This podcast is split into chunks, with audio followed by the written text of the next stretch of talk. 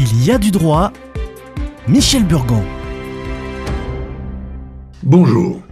L'escroquerie est le fait, soit par l'usage d'un faux nom ou d'une fausse qualité, soit par l'abus d'une qualité vraie, soit par l'emploi de manœuvres frauduleuses, de tromper une personne et de la déterminer ainsi à remettre des fonds, des valeurs ou un bien quelconque, ou à fournir un service. En France, l'escroquerie est punie de 5 ans d'emprisonnement et de 375 000 euros d'amende. En Chine, l'escroquerie peut être passible de la peine de mort. Et aux USA, le fameux Bernard Madoff est mort en prison où il purgeait une peine de 150 ans. La liste des clients que Madoff avait trompés est impressionnante. Il faut la lire. Les noms d'AXA, BNP Paribas, Crédit Mutuel, Société Générale, Crédit Agricole, Alliance et bien d'autres grands professionnels français et étrangers. Cette liste nous montre que tout le monde peut être trompé. Plusieurs formes de tromperie peuvent être identifiées, mais les ressorts sont très voisins. Au départ, il faut une victime. Elle doit avoir de l'épargne et être prête à se laisser convaincre. Ensuite, il faut un manipulateur, l'escroc. Il va convaincre la victime de placer son épargne selon ses conseils.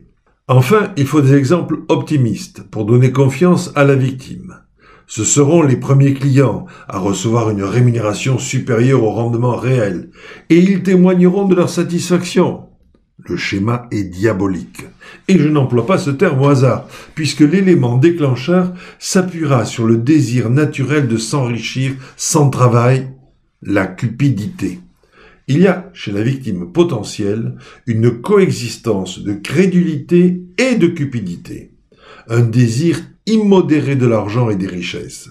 Un cupide est capable de faire n'importe quoi pour l'amour du gain, y compris de perdre l'instinct naturel de méfiance et de prudence.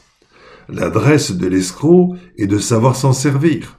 Les diaboliques ne manquent pas d'imagination et nos faiblesses sont nombreuses. On recense divers types d'escroqueries. Mais revenons sur Bernard Madoff et sa pyramide de Ponzi. Ponzi était un escroc qui, à Boston dans les années 20, a mis à la une un système bien connu avant lui, la cavalerie. Elle consiste à emprunter de plus en plus pour payer les intérêts d'une dette qui augmente sans fin et qui ne pourra être remboursée puisque les sommes empruntées ne créent pas une richesse nouvelle, mais soutiennent simplement une dette déjà impossible à rembourser. L'histoire regorge de ces schémas, et la littérature aussi. Charles Dickens et bien d'autres décrivent ces manipulateurs qui se donnent la mort en fin de roman. Ponzi et Madoff laisseront leur nom dans l'histoire.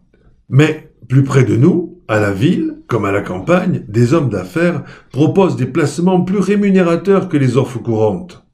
Il faut savoir que le marché de l'épargne est réglementé, réservé aux banques, à la fois dans l'intérêt des particuliers qui sont couverts par la solidarité interbancaire, et aussi dans l'intérêt de la société qui peut ainsi mieux contrôler sa monnaie l'inflation et le blanchiment de l'argent, la criminalité. Ne rêvons pas. Le Père Noël de la finance n'existe pas. À la semaine prochaine.